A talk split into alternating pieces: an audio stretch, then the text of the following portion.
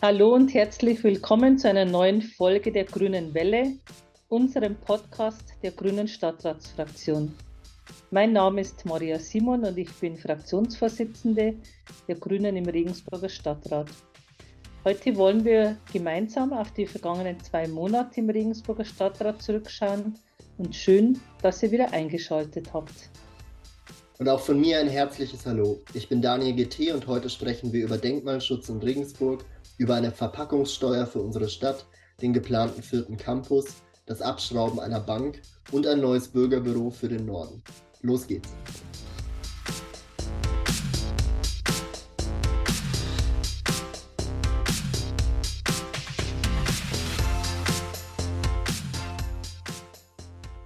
Bereits im August 2022 als die Koalition in, in Regensburg die Altstadtschutzsatzung so angepasst hat, dass Photovoltaik auf Dachflächen der Altstadt nicht mehr kategorisch ausgeschlossen wird, haben wir ein kommunales Denkmalschutzkonzept für die Gesamtstadt gefordert.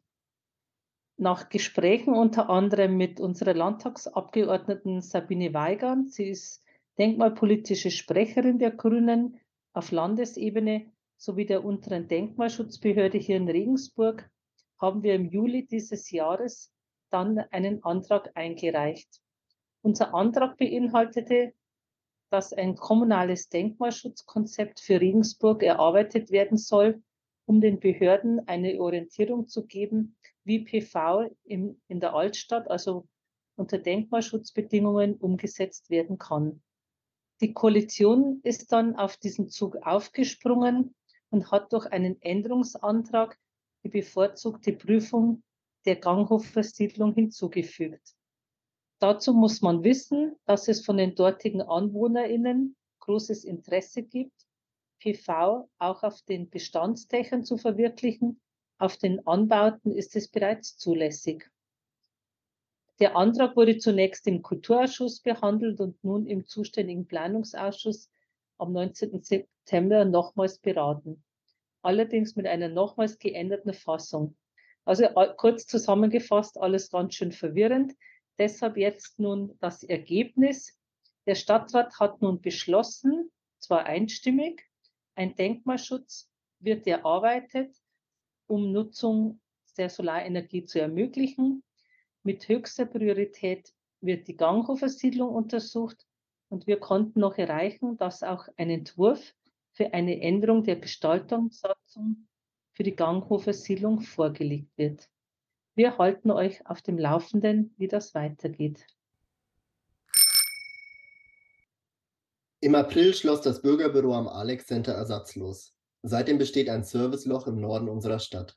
Im Ferienausschuss im August wurde jetzt eine Lösung vorgestellt.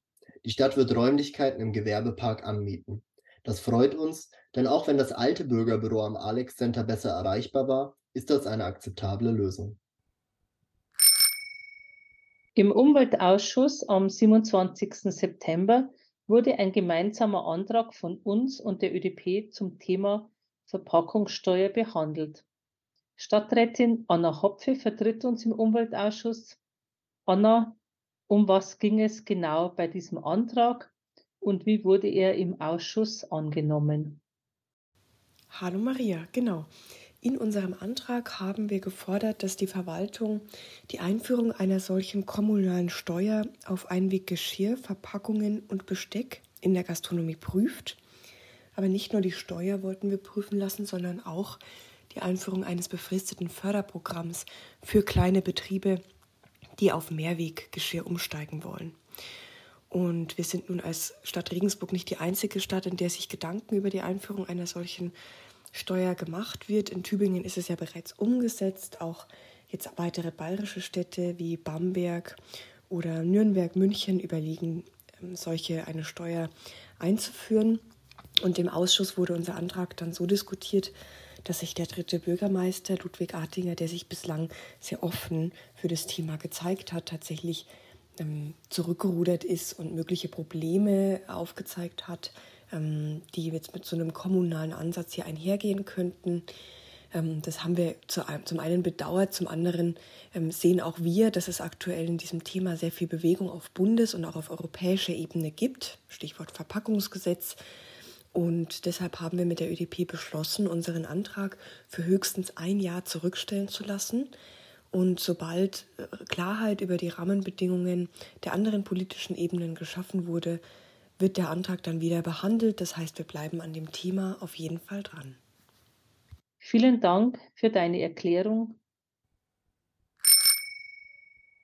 Im August wurde an der Toilette am Schwanplatz die Sitzbank abgeschraubt. Begründet wurde das von der Stadtverwaltung auch damit, dass die Bank als Zitat Schlafmöglichkeit und Pausenplatz von Obdachlosen genutzt wird. Wir finden das ziemlich unter der Gürtellinie und haben die Oberbürgermeisterin in die Pflicht genommen. Die Bank muss wieder ran. Theresa Eberlein sitzt für uns im Sozialausschuss. Theresa, was ist deiner Meinung nach hier schiefgegangen und wie müsste sowas eigentlich laufen? Hallo Daniel. Ja, mich hat das Vorgehen der Stadt ehrlicherweise ganz schön schockiert, äh, weil mir nicht bekannt war, dass ähm, man auf Verdrängung und Obdachlosenfeindlichkeit setzt, anstatt mit den Menschen ins Gespräch zu gehen und Alternativangebote aufzuzeigen und zu gucken, wie man ein Miteinander hinbekommt. Da wären wir eigentlich direkt auch schon äh, bei den Gegenmaßnahmen oder bei den Möglichkeiten, wie das funktionieren könnte, beispielsweise durch Streetwork und Co. auf die Menschen zugehen und zu gucken, welche Bedürfnisse sind da und wie schaffe ich das, dass alle Menschen in dieser Stadt nebeneinander und vor allem auch miteinander gut leben können. Dazu gehört natürlich auch, wenn ich jetzt nach vorne blicke, dass eine obdachlosenfeindliche Infrastruktur auf keinen Fall geschaffen werden darf, nicht an diesem Ort und auch ansonsten keinem in Regensburg. Danke dir, Theresa. Wir bleiben hier auf jeden Fall am Ball. Mit einem Antrag im Planungsausschuss am 19. September haben wir uns dafür eingesetzt, die Kammerstraße für Fußgängerinnen und Fahrradfahrerinnen sicherer zu gestalten. Die Kammerstraße ist vor allem für den Autoverkehr ausgelegt. Bald werden im neuen Wohngebiet an der Kammerstraße viele Menschen einziehen. Auch eine Kindertagesstätte ist bereits in Betrieb. Wir wollten daher, dass auf dieser Höhe Tempo 30 eingerichtet wird. Auch einen Fahrradschutzstreifen wollten wir installieren lassen. Leider hat sich die Stadtverwaltung darauf nicht einlassen wollen und oder können. Die Straßenverkehrsordnung sieht vor, dass in der direkten Umgebung von Kindergärten, Kindertagesstätten oder anderen sozialen Einrichtungen eine Geschwindigkeitsbeschränkung auf 30 km/h erlassen werden kann. Unsere Sichtweise oder diese Sichtweise der STVO teilte die Stadtverwaltung leider nicht. Gerade das Argument, dass der Eingang der Kindertagesstätte nicht direkt in die Kramerstraße, sondern in eine Nebenstraße führt und damit Tempo 30 nicht durchsetzbar sein kann, halten wir für fragwürdig und werden uns diesbezüglich noch weitere Meinungen einholen. Auch das Anbringen eines Fahrradschutzstreifens ist laut Stadtverwaltung nicht möglich. Wir bleiben in dieser Sache auf jeden Fall dran. Und wir bleiben beim Thema Sicherheit im Straßenverkehr.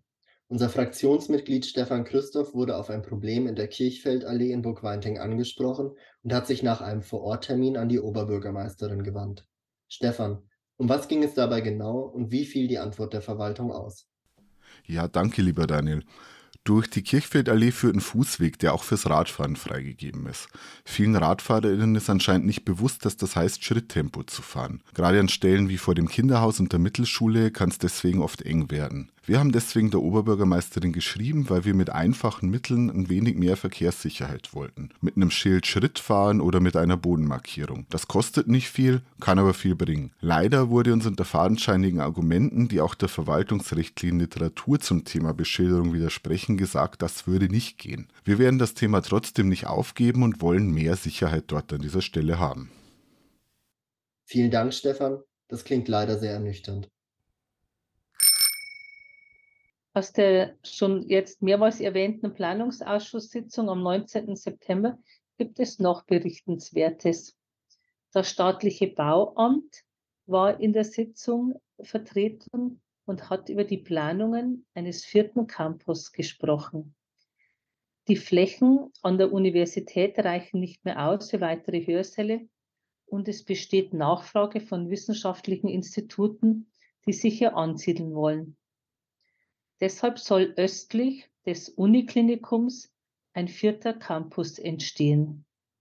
Dafür ist nun ein erster Ideenwettbewerb geplant.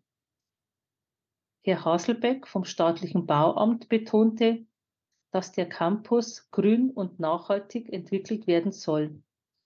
Von unserer Seite wurde auch eingebracht, dass auch die Stadtbahn diesen neuen vierten Campus queren soll, damit eine gute ÖPNV-Anbindung gewährleistet wird. Wir sind gespannt, was sich da weiterhin tut. Und das war's auch schon wieder. Vielen Dank für eure Aufmerksamkeit und bis zum nächsten Mal. Ciao und eine gute Zeit und bis bald.